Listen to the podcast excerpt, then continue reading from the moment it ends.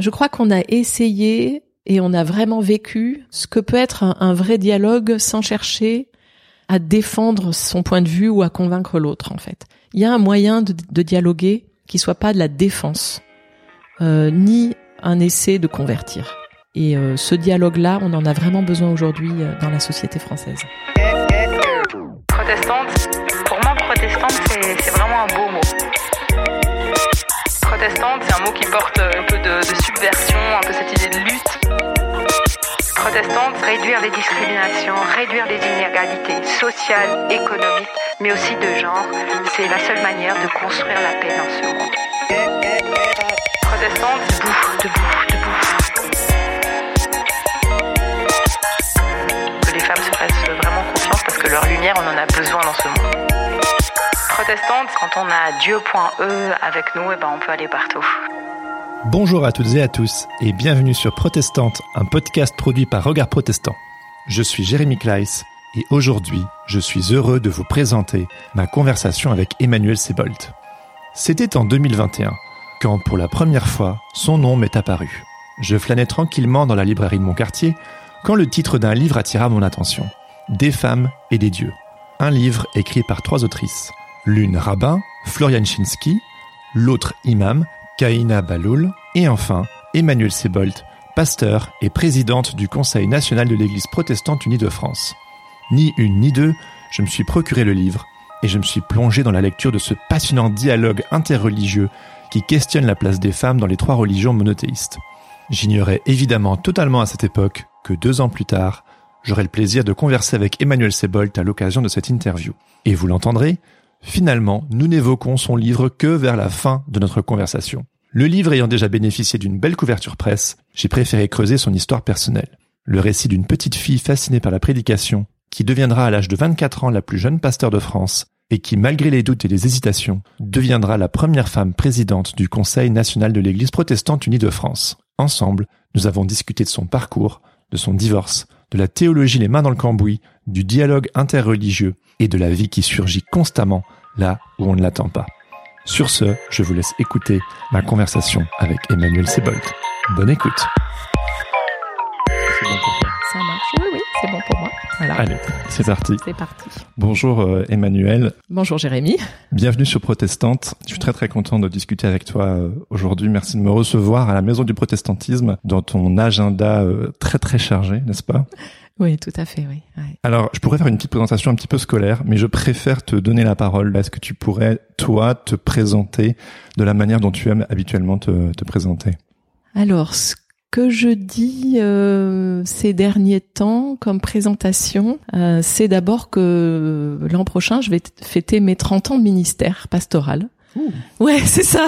Je suis moi-même impressionnée parce que j'ai l'impression que bof, c'est pas si vieux que ça, que c'était bon, pas tout à fait hier. Et euh, j'ai toujours voulu être pasteur. Euh, voilà, euh, en classe de CP à l'époque, on demandait aux enfants, je sais pas si on le fait encore maintenant, si on ose le faire, je sais pas, mais à l'époque on disait qu'est-ce que tu voudras faire quand tu seras grand? C'était un moment euh, en classe de CP, et donc j'ai dit à mon instituteur quand je serai grande, je serai pasteur. Ah ouais, c'était Voilà, c'était c'était clair, c'était c'était limpide pour moi. Qu'est-ce qui t'avait donné envie? Ce qui m'avait donné envie, c'était euh, les prédications euh, du pasteur de, de ma paroisse. Euh, c'était j'ai grandi à Saint-Étienne, je ne suis pas née mais j'ai grandi à Saint-Étienne et mes parents nous emmenaient au culte tous les dimanches. On était assis au premier rang. Il paraît qu'on était très sages. Je n'en doute pas. on devait avoir un, peut-être un truc à colorier ou un truc comme ça. Je ne sais pas. Mais euh, je perdais pas un mot de la prédication du pasteur. Et je me souviens, pour moi, c'était un très vieux pasteur. Et Libré, bon, c'était son dernier poste. Effectivement, il a pris sa retraite après. Pour moi, c'était quelqu'un de, de, de très euh, voilà, de, de, très vieux mais très respectable et qui qui aimait beaucoup les enfants. Et à l'école biblique, euh, il avait toujours un temps avec nous et, et il nous demandait euh, euh, qu'est-ce qu'on avait appris à la séance qui venait de, de, de s'achever. donc on devait lui raconter, puis il écrivait des choses au tableau. Et un ou deux ans après, je devais être en CE2, je pense, j'ai commencé à remarquer qu'il faisait beaucoup de fautes d'orthographe et donc ça me faisait beaucoup rire. Et euh, comme euh, c'était un quelqu'un qui avait une intelligence de cœur euh, assez incroyable, il me regardait et puis il me disait "Je vois dans les yeux d'Emmanuel que j'ai fait encore une très grosse faute." Emmanuel. Alors il mettait une chaise, je montais sur la chaise et je corrigeais les fautes qu'il avait Ah ouais. faites au tableau. Euh, C'était quelqu'un de remarquable hein, qui voilà, qui qui avait cette intelligence de cœur de pouvoir se faire reprendre par un enfant. Ah oui, c'est beau. Et ça c'est très très beau. Ouais. Alors c'est plus déjà plus une présentation. Non, non, mais c'est- Voilà. c'est très bien, c'est une bonne introduction. Qu'est-ce qui te fascinait tellement dans- les prédications Oui. du coup Euh, sa manière de sa manière de parler de l'évangile euh, à la fois très simple et très profonde. Par exemple, c'est étonnant quand même quand on est enfant d'être marqué comme ça par des prédications, mais quelque chose qui m'a fallu des années pour comprendre et que j'avais gardé précieusement en me disant je comprends pas ce que ça veut dire, mais peut-être qu'un jour je comprendrai. Et il avait dit un jour dans une prédication, l'amour n'est pas un sentiment, c'est une décision de la volonté. Alors là, moi j'étais, euh, voilà, je devais avoir 8 ans, 9 ans, euh, et je tournais ça dans ma tête jusqu'à aujourd'hui. C'est-à-dire que aujourd'hui, c'est encore euh, une manière de dire les choses qui, qui me, voilà, qui m'accompagne, qui me fait réfléchir et que j'approfondis parce que c'est très vrai, enfin c'est très juste. Euh, mais il faut des années pour le découvrir, voilà. Et donc à la fois cette manière de, de parler et puis cette proximité qu'il avait, euh, c'était pas du tout un discours surplombant, euh, mais quelqu'un d'extrêmement humain, d'extrêmement proche euh, de tout le monde et, et des enfants en particulier. Euh, on avait notre place dans la paroisse en fait, Mmh.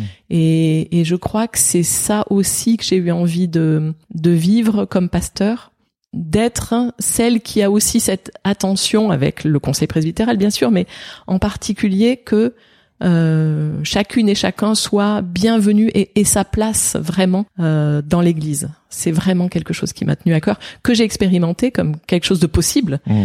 mais que j'ai voulu, euh, j'ai voulu poursuivre. C'est l'écoute, le soin à la personne. Oui, oui, oui, une manière très euh, très horizontale de, de de vivre le ministère pastoral en fait, d'être là avec. Oui. Euh, C'est très protestant, ça, le côté très protestant. désacralisation du, Tout du fait. ministère. tout à fait. C'est Ouais, quelque chose dans lequel tu te retrouves. Ouais, ouais, ouais, ouais, ouais, tout à fait. Donc, euh, par la suite, tu entreprends des études de théologie. Et euh, si je me trompe pas, euh, à 24 ans, tu te retrouves être la plus jeune Oui, ça. pasteur de France Oui, à la tête d'une paroisse euh, en Ardèche, oui, c'est ça, tout à fait. Qu'est-ce que ça t'évoque, cette période? Oui, oui. Euh, alors ça a été une période extrêmement forte.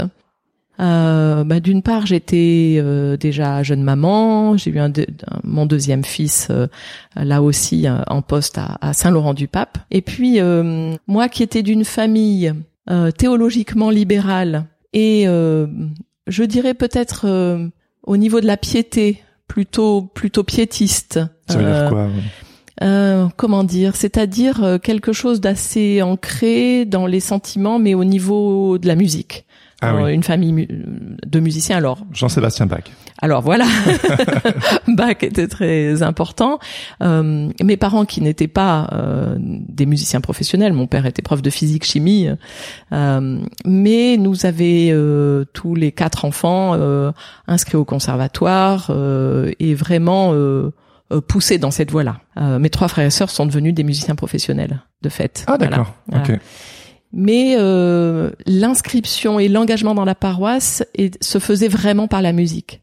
Euh, la chorale d'enfants quand j'étais petite, après la chorale d'adultes où je suis allée va- déjà à 10-11 ans, puis euh, à 12-13 ans euh, j'ai commencé à accompagner les cultes euh, à l'orgue. Euh, voilà, il y avait vraiment cet investissement. Euh, et c'est pourquoi je qualifierais ça de piétiste, c'est-à-dire qu'il y a, il y a les, les émotions passées par la musique, passées par par les chants, les cantiques, euh, les vieux cantiques du réveil euh, ont bercé mon enfance.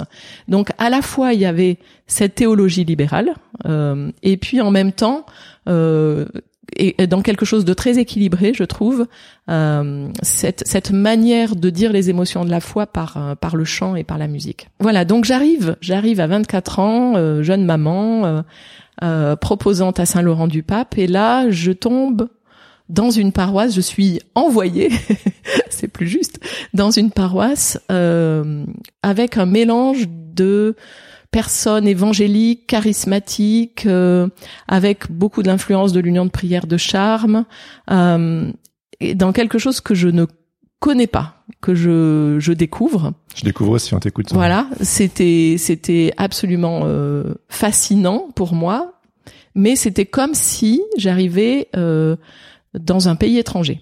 D'accord. Donc avec euh, une nouvelle langue à apprendre, à apprendre vite parce que il fallait que je sois leur pasteur, euh, comprendre euh, que signifiaient les mots qu'ils utilisaient, euh, comprendre aussi les tensions entre eux parce que les évangéliques et les charismatiques euh, bah, n'étaient pas forcément d'accord entre eux. Euh, il y avait quatre groupes d'études bibliques dans le village. C'était un village. Saint-Laurent-du-Pape, c'est un, un, petit village. La paroisse était une paroisse à mi-temps, soi-disant. Mais comment on fait un mi-temps avec quatre groupes d'études bibliques différents parce que chacun voulait travailler sur un autre texte. Ils n'étaient pas du tout d'accord de travailler sur le même texte. Il y avait deux groupes de prières différents parce qu'il y avait d'un côté les charismatiques et de l'autre côté les évangéliques. Alors je schématise un peu, c'était plus compliqué que ça, mais mais euh, euh, voilà, il y avait le groupe de prière où on était plutôt dans dans, dans le silence et, et l'écoute et le groupe de prière où on était plutôt dans l'expression euh, euh et, et les et la beaucoup de paroles, voilà. Enfin, je pourrais décliner, euh, voilà. Il y avait du pain sur la planche. Il y avait du pain sur la planche comme proposante, et avec des des attentes d'un certain nombre de paroissiens qui me qui me déconcertaient. C'est vrai. Euh, certains euh, nouveaux convertis, euh, extrêmement euh, Zélé Oui, zélé, c'est ça, c'est ça, tout à fait. Euh, et par exemple, euh, euh, je venais de finir une prédication pendant le, enfin donc pendant le culte, je, je, finis une prédication sur une guérison de de Jésus et, et euh, quelqu'un se lève et me dit, mais alors quand est-ce que tu le fais? Ah oui, ok. Oui, à toi. Maintenant, si t'es vraiment chrétienne, il faut toi aussi que tu guérisses. Ah oui, ça Donc ça, ça, c'est un peu déboussolant quoi, comme jeune pasteur. Bien sûr.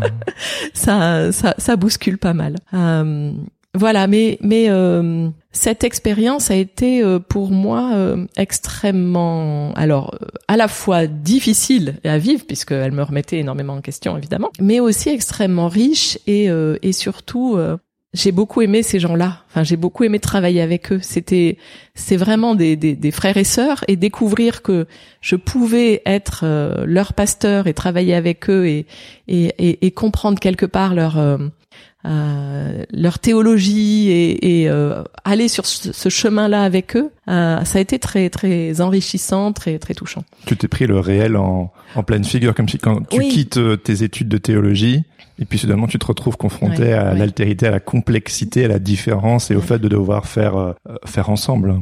Oui oui oui c'est ça. Oui oui.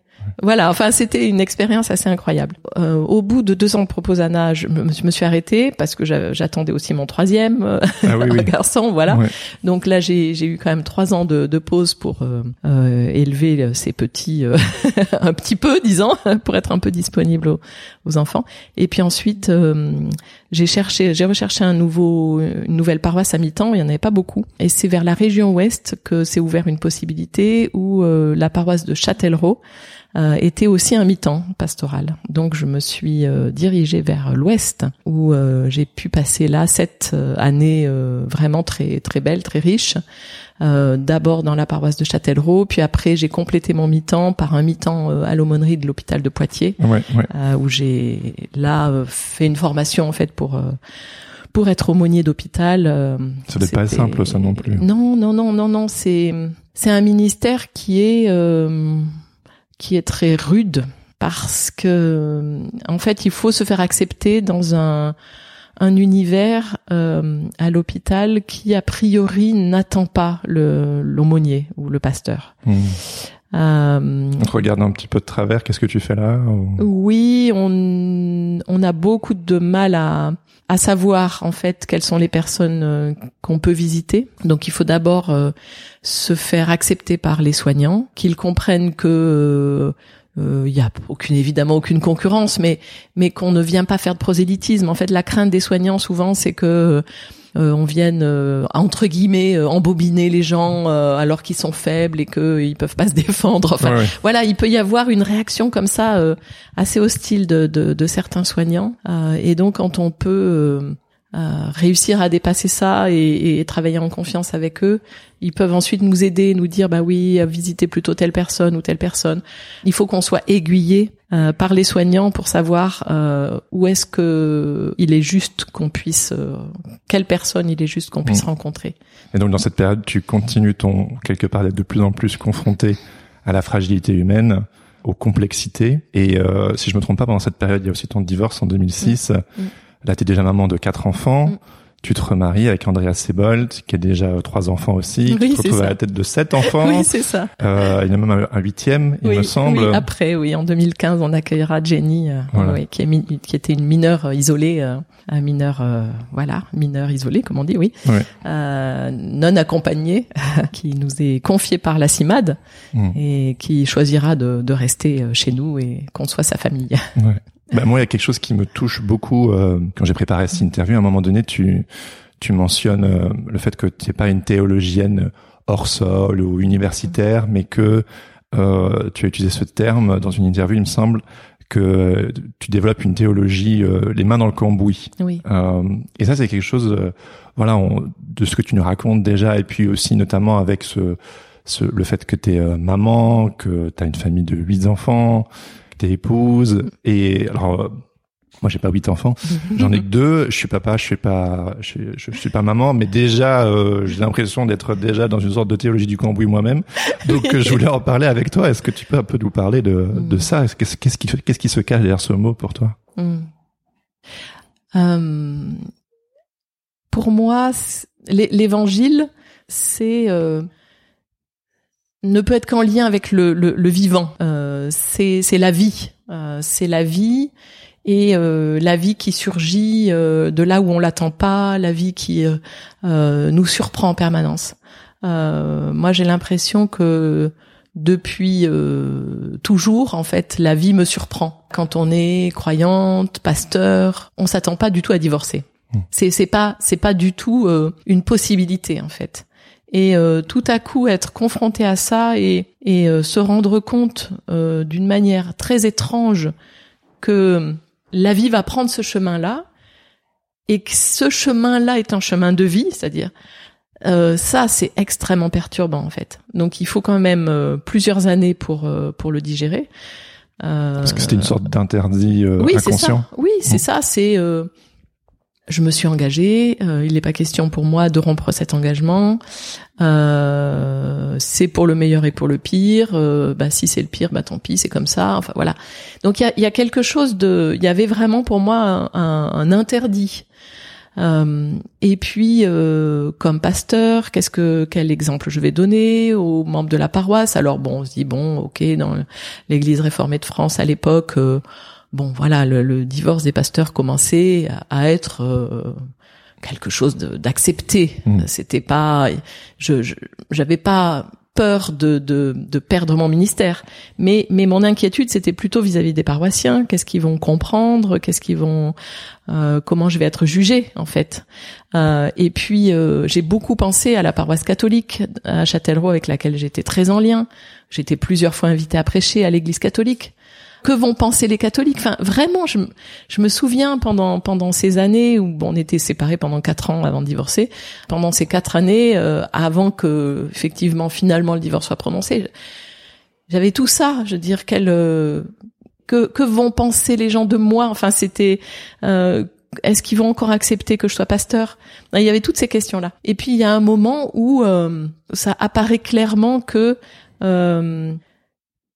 que la vie passe par là en fait. Mm. Et c'est très désarmant. C'est très très désarmant parce qu'on s'y attend pas.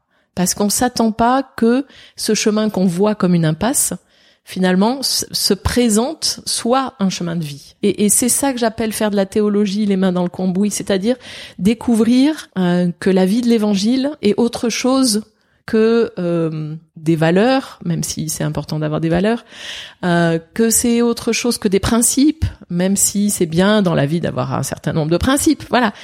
Mais que euh, l'évangile, c'est autre chose que ça. C'était quoi pour toi, du coup, à ce moment-là?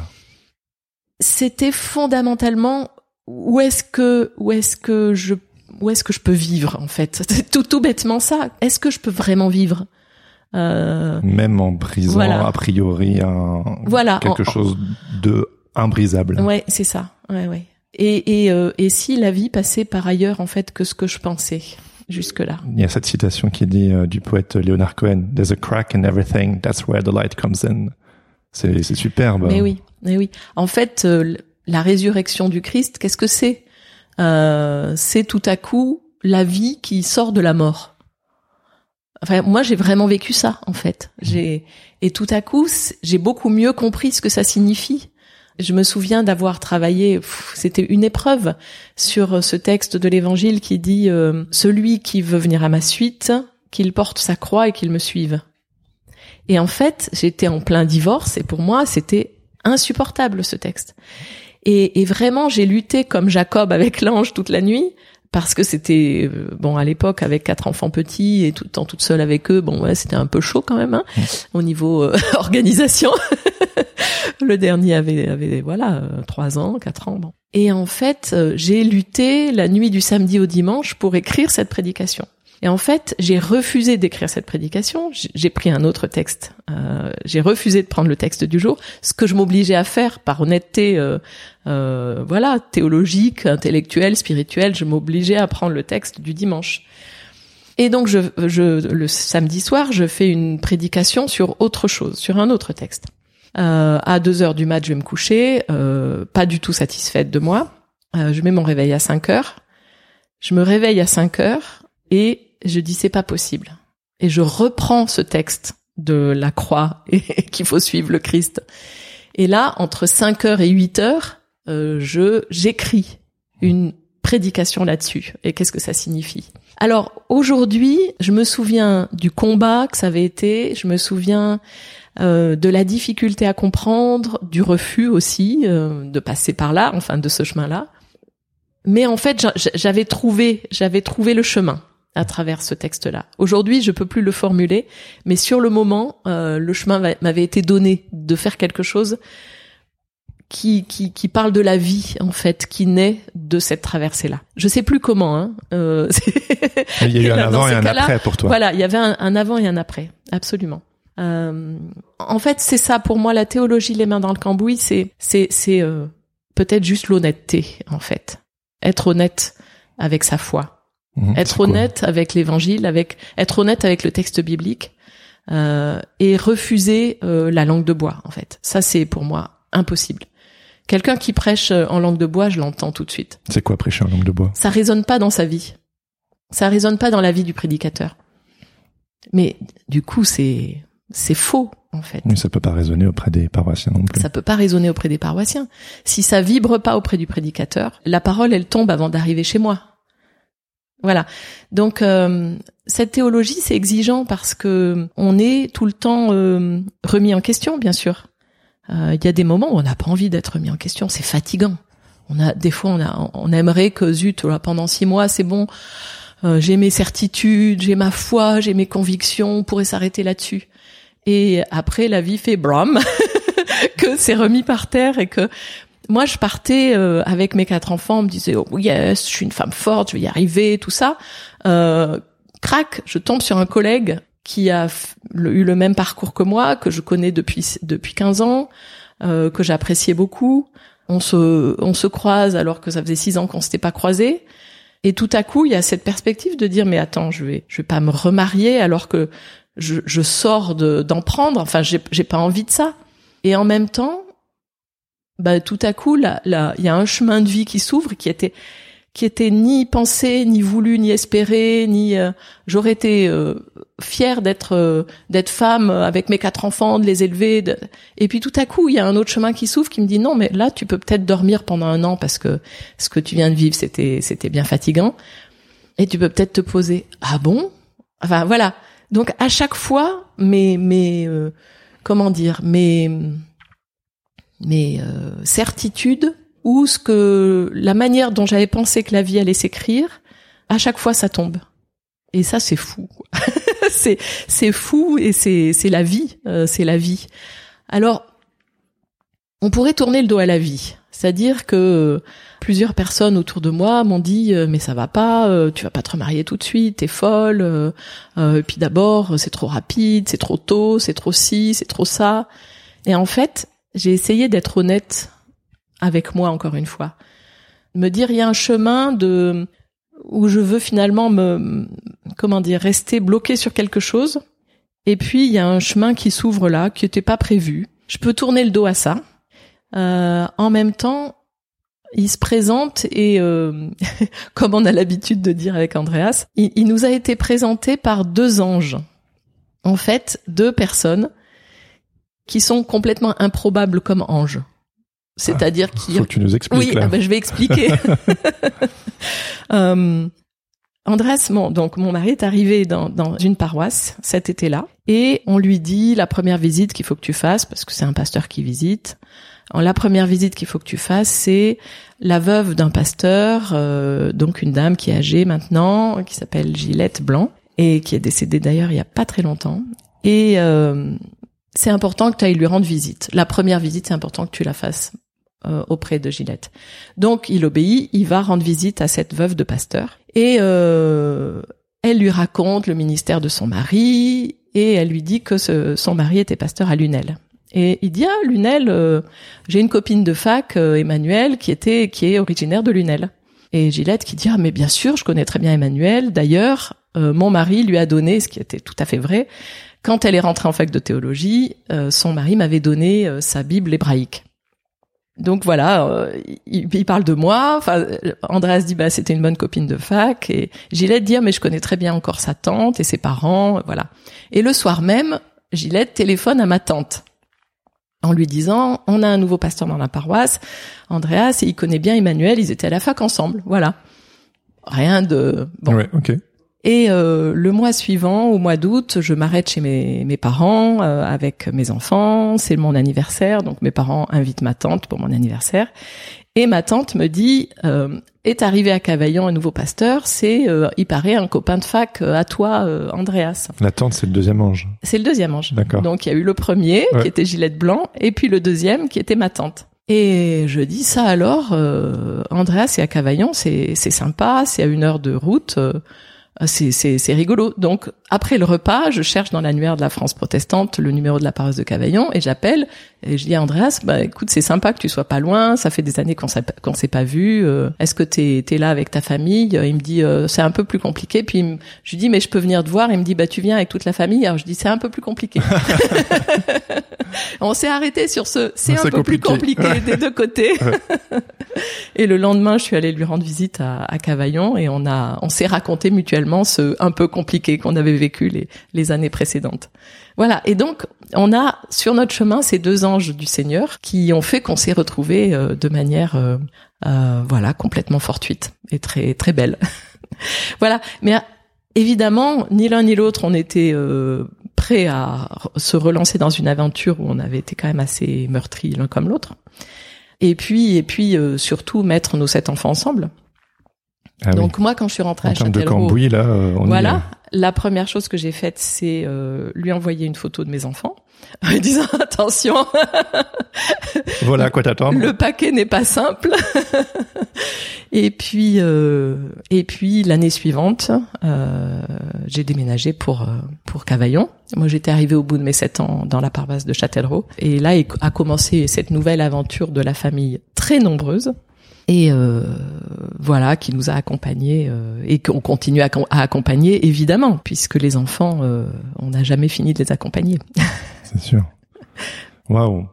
Il me semble que du coup je vois une sorte de fil conducteur, c'est de toujours te laisser surprendre par la vie mm. dans ton parcours parce que quelques années plus tard en 2017 tu es élue présidente du Conseil national des églises protestantes unies et il me semble que là aussi, tu n'avais rien, rien demandé. Ah oui, alors là. Est-ce que tu peux un petit peu nous raconter? C'était, euh, c'était extrêmement perturbant. J'avais, j'avais euh, en 2013 accepté l'appel pour euh, être présidente du conseil régional de la région Est. Euh, c'était une première surprise, mais qui était raisonnable. Alors qui était pas raisonnable dans le sens où j'avais jamais été en région Est, mais avec Andreas, on avait manifesté, c'était le moment où sa fille aînée venait de passer le bac, donc on pouvait envisager euh, de s'éloigner un peu de Cavaillon. Tant que les enfants étaient petits, euh, leur maman, la, la, première épouse Andreas était à 30 km de Cavaillon, donc on, on restait euh, géographiquement là. mais quand sa fille est née à passer le bac, on s'est dit, et puis lui, ses parents vieillissant dans, dans le sud de l'Allemagne, on s'est dit, il faut qu'on se rapproche de l'Est pour que ce soit plus facile pour lui d'aller voir ses parents. Et on avait commencé à parler comme ça au président de la région PACA, en l'occurrence, que euh, peut-être il faudrait qu'on cherche quelque chose du côté de l'Est. Et donc à ce moment-là, l'appel avait été euh, envoyé euh, que je sois disponible pour être présidente de la région Est, qui était bizarre parce que j'avais jamais été dans l'Est. Mais mm, mm. c'était une petite région, aucun des pasteurs de la région n'était prêt à y aller. Et je me suis dit, bon, bah allons-y. Tu avais les mains ouvertes. Voilà, c'était c'était possible, c'était possible. Donc je découvre ce, ce, ministère de présidente de conseil régional. Je découvre Besançon où on s'installe, donc je suis mi-temps dans la paroisse de Besançon, mi-temps au conseil régional. Et puis c'était une période de transition. On fait la, la région unie avec les luthériens de Montbéliard.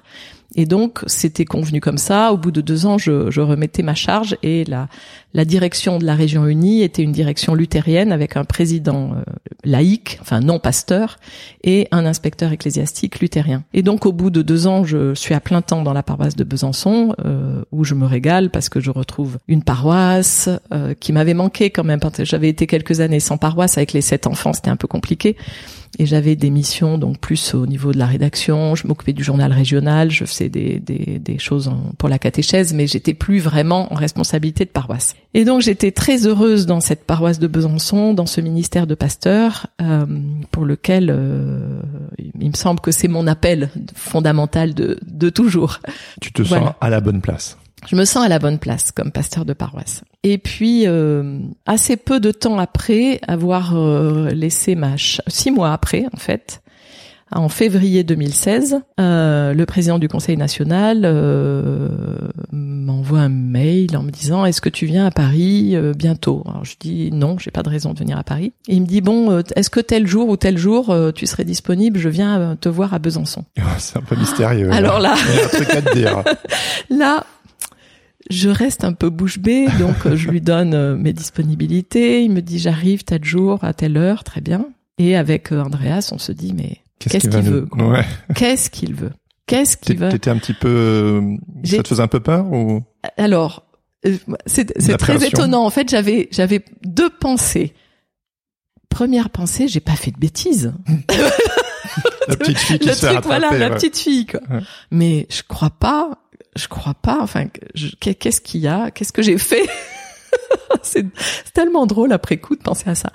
Et puis la deuxième, euh, la deuxième pensée, c'est par rapport à la région Est, euh, donc région unie, Est Montbéliard. Je savais que l'inspecteur ecclésiastique ne voulait pas forcément prolonger euh, très longtemps. Et en même temps, je voyais pas très bien d'être appelé sur ce poste. Enfin, c'était je voyais pas bien par rapport à la région qu'est-ce qu'il voulait me demander de particulier puis pourquoi ça c'était nécessaire que ce soit lui qui vienne. Enfin c'était très bizarre. Je j'arrive à, à, aucune conclusion euh, satisfaisante. Et donc euh, je, je, crois bon je me souviendrai toujours je, pense de ça. Donc euh, Andreas part dans son bureau nous laisse discuter avec Laurent Schlumberger et euh, je lui propose du café, voilà. Et puis alors il commence tout un long parcours. Euh, je voyais pas où il voulait arriver. Euh, il commence à me parler de la présidence du Conseil national, euh, des, d'un certain nombre de critères. Euh, et moi, je me dis, euh, il veut peut-être que je lui donne des noms pour se me demander mon avis peut-être sur quelques quelques peut-être pasteurs de la région pour ce poste. Que nenni, que nenni. Voilà. Et donc, euh, il me dit voilà, euh, le Conseil national euh, t'appelle pour ce poste. Ah oui, ça c'est radical comme annonce. À être disponible pour ce poste. Et là, je suis mais médusée en fait. Donc moi qui bois pas de café en principe, le, je commence à prendre du café pour essayer de une première, Une première tasse, une deuxième tasse. Enfin, j'étais vraiment, vraiment, mais complètement perturbée. Et tout ce que je trouve à lui répondre à un moment, c'est mais écoute, j'ai jamais pensé à ce poste-là. Il me dit, ben c'est justement parce que tu y as jamais pensé qu'on t'appelle. Surprise par la vie. Euh, je dis, c'est malin ça. c'est malin. mais vraiment, mais j'étais, j'étais médusée. Et je, vraiment, je, la, le dernier, la dernière demi-heure, c'est, euh, je crois que j'ai pas pu dire un mot tellement j'étais euh, hors de moi en fait, de, de, enfin, de surprise, d'inquiétude, de, de très très perturbée. Et les, les, les trois jours qui ont suivi, réellement, les les bâtiments enfin les, étaient tordus. Enfin les le, hors du temps. j'étais le, le plancher était était euh, penché enfin. Pourquoi un tel vertige du coup? C'était euh, je bah alors il y avait à la fois la la la, la peur d'y aller enfin de de ce poste là le le fait que je pensais que j'étais absolument pas capable de ça que j'avais pas les compétences enfin voilà tout ce qui arrive en tête à ce moment-là euh, me dire mais mais non euh, je suis pas une bonne théologienne euh, ma place elle est en paroisse je j'ai jamais été au conseil national j'ai même jamais été au, délégué au synode national c'est pas arrivé enfin c'était euh, c'était très très perturbant et alors euh, donc j'ai fait ce que Laurent m'avait conseillé donc il m'avait donné trois semaines pour réfléchir je lui ai dit 15 jours voilà si ça je pense que ça sera suffisant et il y avait en même temps, en fait, un très fort conflit entre, je pense fondamentalement, cette, euh, cette situation dans laquelle j'ai toujours été de répondre présent quand on m'appelle. Mmh. Enfin, de, c'est peut-être quelque part aussi de l'orgueil, enfin, mais peu importe, voilà. Donc de de cette euh, cette euh, fierté de dire on m'appelle, je réponds. Et euh, l'autre moitié de moi, et qui était quand même beaucoup plus importante au début, euh, de dire mais ça va pas, ça va pas la tête. c'est pas du tout, du tout, du tout ce que j'avais imaginé. Moi, je suis bien en paroisse. Euh, euh c'est là que je veux rester. Euh. et donc, il y a à la fois ce heurte en, en moi à ce moment-là, le désir de quelque part de tranquillité Ouais, mais je comprends, hein, t'avais une vie assez mouvementée quand même. Un peu mouvementé avant, voilà. Donc il y avait un, cette envie de, de, de rester là où on était bien, de tranquillité, de quelque part de facilité. Et puis cet appel extrêmement perturbant, extrêmement choquant euh, pour moi. Et donc euh, dans les 15 jours que je me suis donné, bien sûr, euh, alors quand Laurent Schlumberger part je vais au bureau parce qu'Andreas avait consigne de rester évidemment dans son bureau. Hein. il me dit alors, alors c'était quoi Je lui dis tu vas pas me croire. Et il me dit ah ben si bien sûr c'est normal, faut que tu ailles. Ah oui. Comme ça direct. Je lui dis non mais tu rigoles. Ah non, non, non, je tu suis voulais pas aller habiter à Paris. Souviens-toi, il y a 15 jours, t'es revenu hors de toi de Paris. Il me dit non mais c'est pas grave, je, je, vais je vais m'y faire, c'est c'est pas grave. Mais oui, mais oui, c'est normal, il faut que tu ailles. Je dis bon, j'appelle un collègue, j'avais deux trois collègues comme ça que je voulais consulter qui me disent tous mais oui, évidemment, euh, vas-y, euh, c'est bien euh, euh c'est c'est important que tu ailles, c'est le moment pour l'église pour toi, je dis non pour moi, je pensais trop tôt mais bon, c'est pas grave. Bon, voilà, donc euh, donc euh, que des encouragements autour, euh, que des gens qui me qui me rassurent, qui me disent mais fais confiance à l'appel, l'appel du Conseil national, l'appel la commission des nominations, appuie-toi là-dessus, c'est ils savent mieux que toi en fait. Bon, OK. j'appelle mon fils aîné. Qui avait quel âge? Qui avait alors en 2017, il est de 93 donc il avait 23 ans. Et réaction de mon fils aîné, ah bah quand même, depuis le temps que j'attendais ça. ah, c'est beau. je lui dis non, là t'exagères là quand même. en fait, c'était c'était une évidence pour tout le monde autour de toi, voilà, sauf pour toi en fait. Voilà. Et, et, et c'était très perturbant de de recevoir cette évidence des autres, alors que moi-même intérieurement j'étais vraiment pas du tout du tout euh, rassurée. Mais tu y es allée quand même. Mais j'y suis allée quand même. Je me suis appuyée sur les autres et, et j'y suis allée. Donc le, voilà. le jour J arrive, tu es tu es élu. Élection au synode national, puis au conseil, parce que le synode élit le conseil et le conseil élit son son ou sa présidente, et donc c'est ce qui se passe. Je rentre à Besançon du synode le dimanche soir, je fais ma valise et le lundi matin, je pars à Paris. Et là, c'est parti. Et là, c'est parti et c'est euh, très désarmant les quatre, cinq premiers mois, un calme mais incroyable, un calme intérieur, vraiment, euh, voilà, qui vient pas de moi. Enfin, vraiment, là, c'est euh, comme si euh, vraiment j'étais accompagnée euh, par quelqu'un qui me dit mais voilà c'est ta place, t'as rien à craindre, voilà tu peux t'appuyer sur les autres et ouais c'est très fort. Pourtant, il me semble que quand ça fait un grand boom quand quand tu as été élu, dans le sens où si si j'ai bien compris, tu as eu des critiques, des personnes qui t'ont dit mais comment est-ce que vous pouvez prendre ce rôle de responsabilité dans l'Église en tant que femme alors que c'est une institution qui euh, c'est bien connu euh, qui opprime les femmes? Oui. Comment tu as réagi à ce type de de retour de critique? Oui. Alors c'était euh, il y a eu il y a eu un peu ça il y a eu beaucoup les médias qui Oui, euh, ton titré. euh, voilà qui titraient première voilà femme. première euh, femme euh, et donc, euh, Ce qui n'était pas tout à fait vrai parce que l'Église réformée d'Alsace-Lorraine avait eu une femme dans les années 80, mais c'est vrai que comme c'est pas une Église qui est au niveau national, mais qui a plutôt une euh, qui, qui est quand même régionale, ça, ils se souvenaient pas de ça. Enfin, bon. Ce qui était intéressant dans tes réponses, c'est que pour toi, c'était une forme de normalité, de continuité. C'était pas du tout un big deal, même si les médias ne cessaient de titrer, euh, vraiment mettant l'accent sur le fait que c'est pour la première fois, ce qui n'est pas entièrement vrai, une femme. Qu'est-ce que, en quoi c'est révélateur, euh, selon toi, Mhm. de cette insistance? Oui, oui. Alors c'était très très intéressant parce que j'étais tout de suite obligée de de créer du langage par rapport à ça. J'étais tout de suite obligée d'argumenter, euh, puisque les médias étaient euh, pendant quand même 15 jours, 3 semaines, ça a été euh, très euh, oppressant. Et j'étais là encore, je m'y attendais pas du tout. Euh, mais du coup, j'ai dû faire face à ça et j'ai dû construire euh, le discours en fait pour leur répondre, qui soit le plus honnête possible. Et dans cette honnêteté, c'était tenir les deux, c'est-à-dire tenir à la fois l'évidence pour une église où il y a des femmes depuis euh, officiellement 1965-66. C'est normal qu'à un moment, quand on est 35%, maintenant 40% de femmes dans le ministère euh, pastoral dans l'église protestante unie, ben, il y a rien d'extraordinaire à ce que euh, ce soit à un moment une femme qui soit élue. Donc je, je voulais vraiment tenir ça devant les médias en disant mais l'Église protestante unie c'est autre chose que ce que vous pensez, ce que vous croyez. Mhm.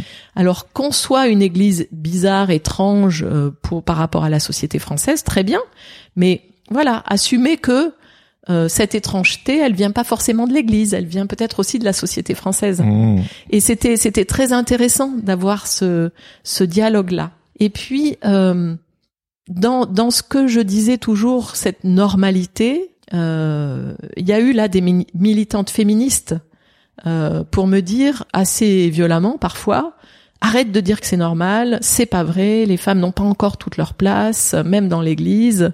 Euh, il faut que tu sois euh, presque la championne des militantes féministes, ce que j'avais jamais été parce que j'avais jamais eu d'être militante. Enfin, euh, Ah ça oui, ça t'a propulsé oui. à une position un petit peu complexe. oui, je m'attendais pas du tout à, à être, euh, je dirais, presque tirée de part et d'autre par ceux qui voulaient que je sois le porte-voix de, voilà. Et, et donc ça, c'était la, ouais, la- le, le premier choc, disant ah attention, là maintenant, ma parole, euh, je suis plus juste pasteur de paroisse. Donc tout ce que je pourrais dire sera retenu contre moi, c'est-à-dire pour être utilisé dans un autre sens que ce que je veux dire. Mm. Et, et, euh, je pense que la découverte la plus difficile, c'était ça. Moi qui m'étais toujours senti très libre de parler, euh, tout à coup, il fallait que je mesure mes propos, que je mesure aussi euh, ben, les lieux où j'allais, ce que je faisais. Euh, C'est presque politique. oui, c'est ça. Et, et ça, c'était pour moi, euh, et c'est toujours aujourd'hui, euh, j'ai beaucoup de mal avec cette dimension-là. Parce que euh, pour moi, ce qui est très important, c'est que ce que je dis ici, je puisse le dire euh, devant une assemblée. C'est-à-dire qu'il n'y a pas de, il n'y a pas de dissimulation ou de mensonge possible en fait. Il y a des choses que je ne peux pas dire pour protéger certaines personnes, par exemple, mais mon ma conviction, pour moi, je, je peux la dire dans ma cuisine ou, ou devant une assemblée. Il n'y a pas de différence. Enfin, et, donc cette euh, contrainte politique avec tous les guillemets nécessaires euh, de, de de de modérer ce que je dis parce que je suis responsable d'une communauté bien plus large que ce que je vois. Quand on quand on est devant une paroisse, les gens nous connaissent. On Mhm. peut, si on a dit quelque chose de maladroit, on peut le rattraper. On peut on peut savoir que ça n'a pas été bien pris et du coup aller voir la personne. Enfin voilà, on, on peut faire en sorte d'expliquer sa parole. Mais mais euh, mais comme président du Conseil national, je peux pas appeler chacun et dire voilà pourquoi j'ai dit ça. Et puis ça peut être utilisé, euh, déformé, on peut couper une phrase. Et Ça, puis... ça a eu lieu, ça? Tu as, tu l'as vécu? Alors, je peux pas le dire, mais mais je je je me protège beaucoup, donc je vois pas du tout ce qui est sur les réseaux sociaux. Euh, je me protège de ça en fait. Euh, mon responsable communication euh, me dit de temps en temps, oui bon là il y a des choses pas sympas, je les ai enlevées, mais il me dit pas ce que c'est. Euh, et comment dire? Euh, Je veux pas que ça pollue ma manière de de, de réfléchir, de penser et d'écrire. Voilà. Les textes qui paraissent, je les fais relire par euh, deux ou trois collègues euh, bons théologiens pour être sûr que voilà que je laisse rien passer tout ça. Donc les textes qui paraissent sont sont euh, comment dire euh, relus par d'autres. Euh, euh, les textes du Conseil national sont évidemment écrits avec le Conseil national. Hein, c'est c'est un travail ensemble Collectif, ouais. Mhm. Je fais le je fais le texte martyr et je le jette en pâture aux, membres du Conseil national qui le déchiquettent en général dans tous les sens et puis après on essaye de reconstituer quelque chose. Mais mais c'est un travail euh, voilà, c'est un vrai travail collectif. Mais mais voilà, ce, cette fonction politique euh, Ah, C'est vertigineux. est difficile en fait. Ouais, ouais. Voilà, et, et, et difficile. Euh, et en fait, c'est difficile. Enfin, tenir ses fidélités, en fait, pour moi, est essentiel dans ces, dans cette, dans ce- cette fonction, mais c'est difficilement compréhensible par tout le monde. Voilà. Donc parfois, il faut que je, que mes fidélités soient discrètes. Voilà. Enfin, vo- voilà. Je n'ai pas envie de donner d'exemple, mais euh. Il y avait cette jolie phrase euh, que j'ai relevée. euh, être présidente, c'est euh, dénouer les nœuds avec douceur. Oui, oui, oui, tout à fait. Oui, oui. C'est beaucoup d'accompagnement, euh, beaucoup euh, de liens avec les églises locales quand il y a des difficultés, parce que parfois elles interpellent l'Union nationale par-dessus la région, enfin parce que c'est vis-à-vis de, de- du Conseil national qu'elles ont qu'elles veulent discuter. Euh, et ce qui est très beau dans cette euh, dans cette responsabilité, c'est toutes les visites en fait. C'est Toutes les visites, euh, c'est le voilà. c'est le réel. C'est le réel, c'est euh, aller dans les paroisses, rencontrer les gens. euh, et ça, c'est vraiment extraordinaire. hein. C'est épuisant, mais c'est extraordinaire. Ah, j'imagine, j'imagine. Alors pour euh, continuer à te laisser surprendre, en 2021 sort Des femmes et des dieux. Donc euh, fameux livre que tu as coécrit avec Florian Chinsky et Karina Berlul. Et euh, j'ai pu lire que tu n'avais pas forcément euh, que ça s'est ça s'est imposé à toi quelque part, mais que tu en avais un petit peu marre justement que euh, on taxe toujours les religions euh, monothéistes de d'oppression envers la femme et qu'on voit tout le temps euh, l'extrémisme, l'oppression et que bah, ce, ce livre qui est un dialogue entre voilà ces trois femmes dont toi et qui qui voilà un dialogue entre vous trois euh, sur la place des femmes dans le monothéisme, un dialogue interreligieux. Et ça s'est imposé à toi. Est-ce que tu peux un petit peu nous raconter comment du coup ce livre euh, est né? Oui, alors ça s'est imposé parce que donc depuis euh, 2017, justement depuis mon élection, euh, Jean-Baptiste, donc un des responsables de, de des éditeurs Les Arènes, euh, venait régulièrement me voir. En fait, dès que été élue, il s'est dit il faut que je fasse un livre avec elle.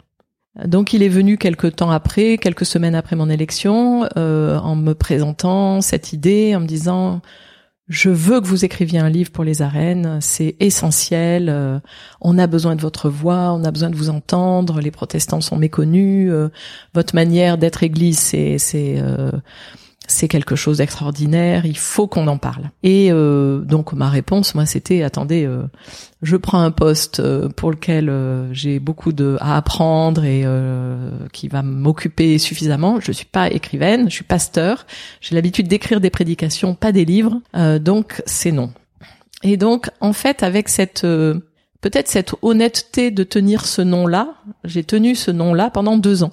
Et très régulièrement, tous les trois quatre mois à peu près, il m'appelait ou il passait, enfin voilà. Donc il y avait un gentil, une petite insistance quand même. Voilà, une gentille insistance, mais redisant à chaque fois qu'il était convaincu qu'il fallait que je fasse quelque chose, qu'il voulait faire quelque chose avec moi, que c'était euh, et que surtout que je fasse rien avec un autre éditeur. Il voulait l'exclusivité. C'était ça. Bon. Je lui dis, mais rassure-toi, parce qu'au bout de deux ans, on se tutoyait quand même. J'ai toujours pas envie. Hein. Voilà, je lui dis, rassure-toi, ni toi, ni un autre, euh, voilà. Et puis euh, un jour, il revient et il me dit, bon, je comprends que tu veux pas faire de livre. Je dis, ah, quand même, au bout de deux ans, c'est bien. tu comprends vite.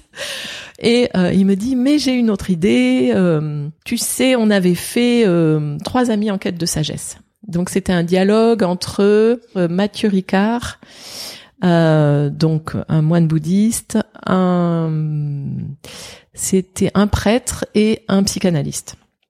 Et c'était donc un livre de dialogue avec les trois. il me dit, il y a quelques années, on a fait ça, ça a très bien marché. Je pense que ce serait chouette de faire ça avec toi et deux autres femmes. Euh, il me dit, est-ce que tu connais, t'aurais envie de dialoguer avec, euh, il faudrait l'islam, le judaïsme, voilà. Et je lui dis, ben écoute, j'ai.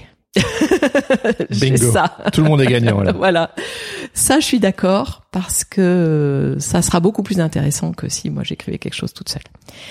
Et donc j'avais rencontré déjà Floriane et, et euh, Kaina euh, dans une émission sur euh, Beurre FM et on avait sympathisé, on avait voilà, on s'était Kaina nous avait invité euh, à la prière du vendredi, Florian nous avait invité à la synagogue.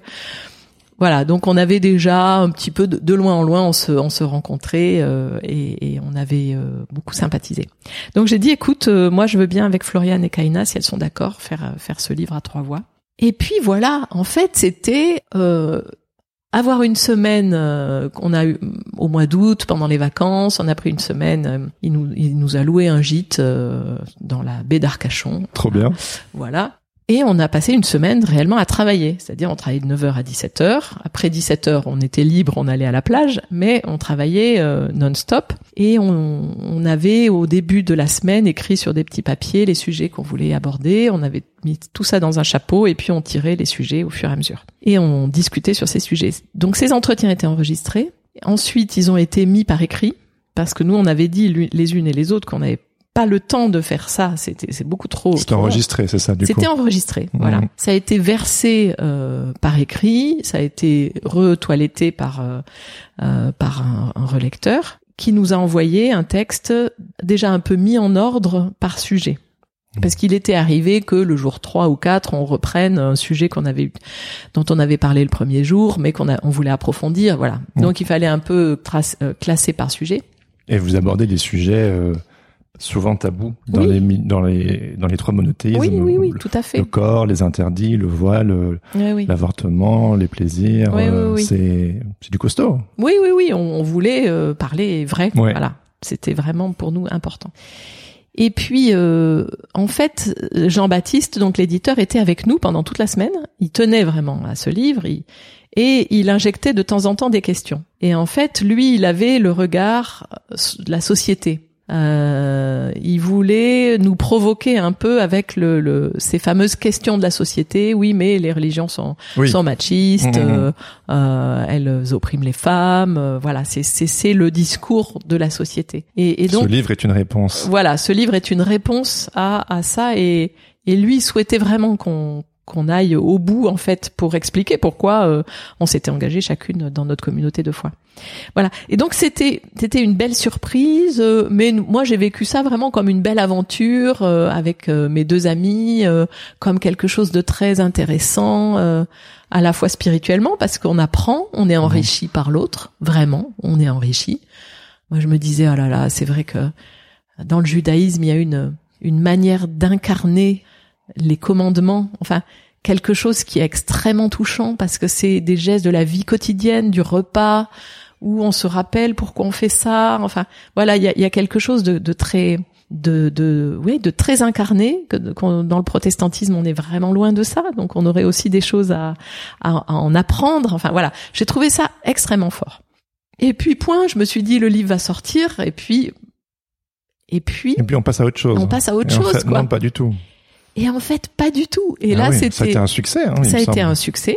Là, ma première, ma première angoisse, c'est que quelques quelques jours avant, euh, donc Jean-Baptiste nous dit, euh, oui, voilà. Alors là, je suis en, dia- en, en débat, euh, c'est France Inter ou Europe 1. Moi, je lui dis, ah non, moi, je veux France Inter. hein.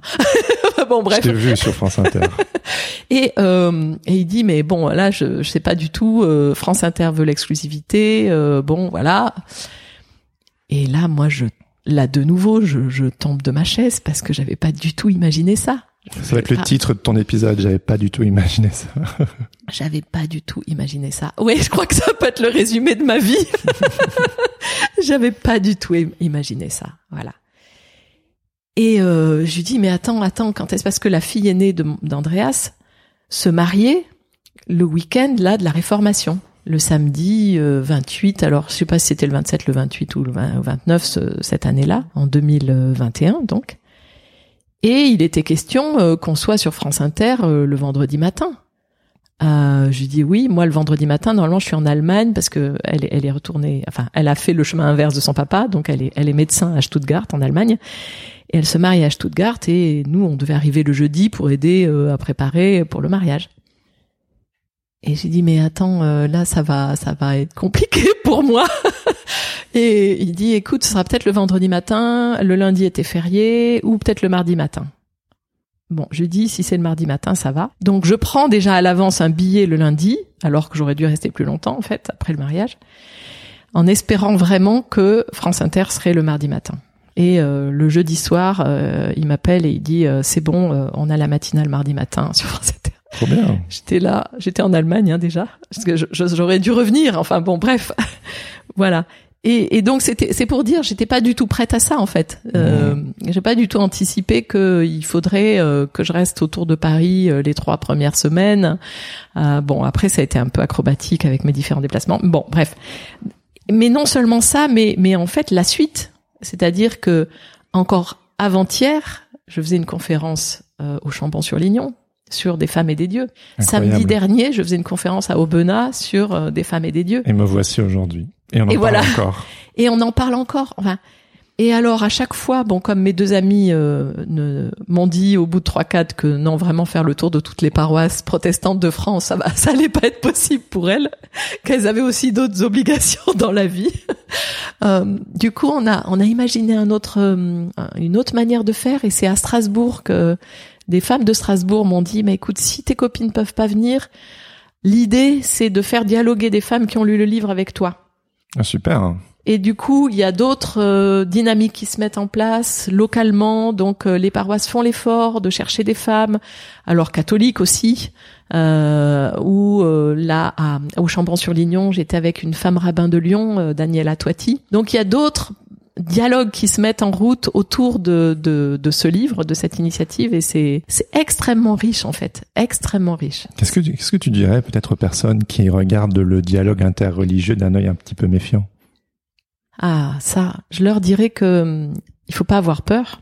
Il faut pas avoir peur du tout, du tout, du tout, parce que euh, pourquoi être méfiant? On a peur de quoi? On aurait peur de quoi? De perdre sa foi, de se laisser euh, euh, influencer par l'autre. Mais, mais en fait, dans le dialogue, on approfondit ses convictions parce que on est obligé de les expliquer à l'autre. C'est ce que tu as vécu notamment C'est ce que j'ai ce vécu. C'est ce que j'ai vécu. C'est-à-dire, j'étais obligée d'aller argumenter pourquoi je pensais ça, pourquoi je croyais ça, pourquoi telle ou telle chose était importante pour moi. D'aller chercher aux racines de ce que je croyais ou ce que je pensais. Et en fait, on devrait tout le temps, en permanence, faire ce travail-là. Euh, Et pas s'asseoir sur ses certitudes, mais toujours être en mouvement, en, en questionnement. Et, et donc, euh, le dialogue me fait euh, approfondir ce que je crois et me montre aussi des manques dans ma propre, dans mon propre chemin de foi et des approches d'autres qui peuvent aussi m'enrichir. Donc, euh, c'est vraiment pas. euh, T'as un exemple? euh, c'est un peu ce que je disais tout à l'heure. Par exemple, pour le judaïsme, ça, ça m'a beaucoup, beaucoup frappé. Euh, le judaïsme pour lequel les, des convictions se disent par les gestes de la vie quotidienne, par la manière dont on organise le repas, par la manière dont on se lave les mains, la manière dont on va, on se couche, la manière dont on prépare le repas. Euh, en fait, on pourrait dire, ben, ce sont des interdits ou une règle, mais non, en fait, c'est le, le, le, le, texte théologique qui va avec ces gestes-là. C'est cette, c'est de cette manière euh, qu'on qu'on mémorise le texte biblique parce euh, en l'incarnant. Mm, mm. Euh, et là, je me suis dit, Vraiment, oui. Au niveau du protestantisme, il faut qu'on travaille nos gestes. On en a si peu. Hmm, c'est très mental quelque part. On a tellement peur en fait de de la de la superstition. On a tellement peur qu'il reste plus que le geste. On fait le geste, mais on sait plus ce qui va avec et ce qu'on doit croire autour du geste. Mais mais si on dit euh, en faisant le geste ce que signifie ce geste, enfin voilà. Là là on a on a un travail hein, en tant que protestant euh, là-dessus pour euh, pour incarner les choses, hmm. pour que ça, ça, ça, soit moins cérébral. Et qu'est-ce que vous avez essayé de concrètement euh, accomplir avec ce livre?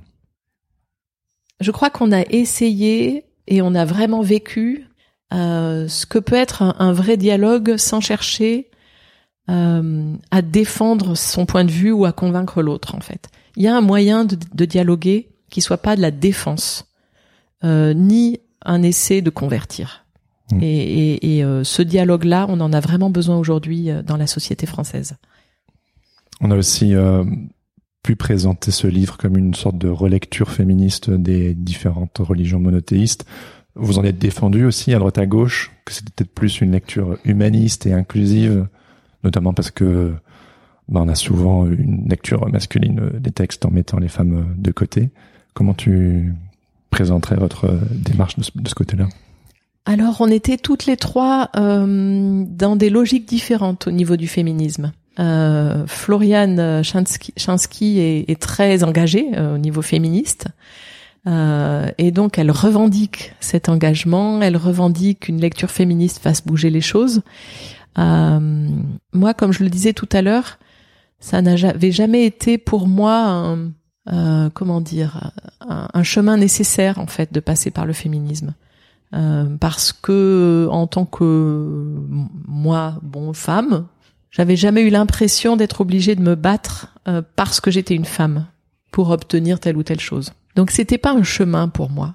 Et euh, je me revendique pas une femme qui, enfin, je, je suis moi. Oui, bien sûr. Ouais, ouais. Et, et j'ai toujours du mal euh, dans le discours féministe avec, avec ce les femmes d'un côté, les hommes de l'autre. Ça pour moi c'est quelque chose qui est complètement étranger à ma manière de penser.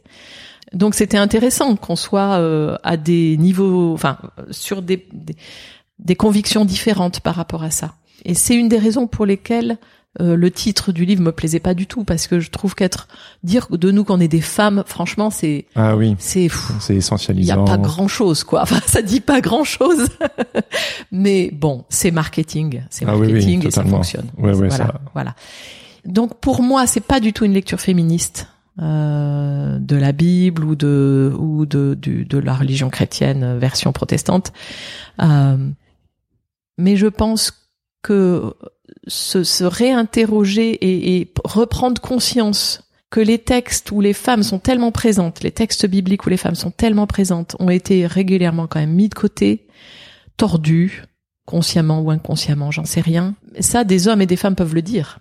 Et, et c'est vraiment rouvrir les yeux sur euh, euh, sur le, le, message du texte biblique en regardant ces textes où les femmes sont présentes et où elles sont les premières témoins quand même de, de la résurrection. C'est vrai. Des, les, les, premières apôtres, les premières. Voilà. Elles sont là, elles sont là, elles sont là. Alors qu'après la société romaine euh, de l'empire euh, et, et, fait qu'il y ait une régression dans la place des femmes dans, dans les communautés chrétiennes, que ensuite euh, toutes les sociétés qui sont euh, succédées euh, ont, ont, repoussé toutes les tentatives des femmes de, de prendre leur juste place, ça n'invalide pas le texte biblique. Et il faut vraiment avoir l'honnêteté de, le, regarder comme il est. Euh, Jésus discute de théologie avec la Samaritaine, mm-hmm. une femme païenne. Mm. il, il, parle théologie avec elle. Enfin, il faut qu'on saisisse de de cette cette encore inouïe des textes bibliques. Oui, oui.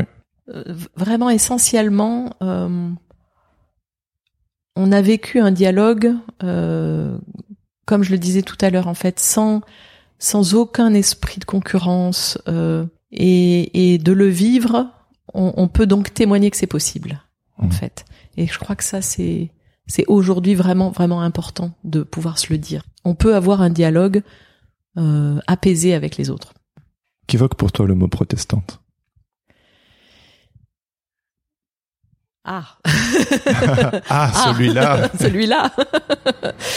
euh, Qu'est-ce que ça évoque? Euh, D'abord une réalité pour laquelle j'ai beaucoup d'affection, euh, mon Église.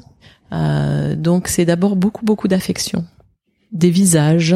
Euh, des, des personnes que j'ai rencontrées euh, voilà depuis 50 ans euh, dans différentes paroisses euh, où je suis passée là où j'étais enfant là où j'ai grandi là où j'étais pasteur ou ou, épouse de pasteur. Donc des tas de gens pour lesquels j'ai beaucoup beaucoup d'affection des tas de gens qui sont engagés des tas de gens qui se battent pour plein de choses pour plein de causes euh, pour lesquels il est juste de se battre. Voilà, c'est tous ces visages que je vois. Merci beaucoup Emmanuel. Merci Jérémy. C'était ma conversation avec Emmanuel Sebolt. Un grand merci à Emmanuel pour son temps et sa gentillesse. Si cette discussion vous a interpellé, je vous invite à vous procurer le livre des femmes et des dieux, paru aux éditions Les Arènes. Ce podcast est produit par Regard Protestant, qui propose chaque jour un regard sur l'actualité vue par les médias protestants. Pour en savoir plus, visitez www.regardprotestant.com. Si cet épisode vous a plu, n'hésitez pas à le partager avec vos amis, à mettre 5 étoiles sur Apple Podcast ou à laisser un commentaire sur Spotify. Ça aide vraiment le podcast à se faire connaître de plus en plus. Vous pouvez également m'écrire pour me faire part de vos retours ou me faire des suggestions d'invités sur le compte Instagram at protestante-du-bas podcast. Vous retrouverez toutes les informations dans les notes de cet épisode. Je termine en remerciant Laurent Bazar pour l'habillage sonore de ce podcast. Sur ce, je vous donne rendez-vous dans deux semaines pour un nouvel épisode. En attendant, bonne semaine à toutes et à tous. Ciao ciao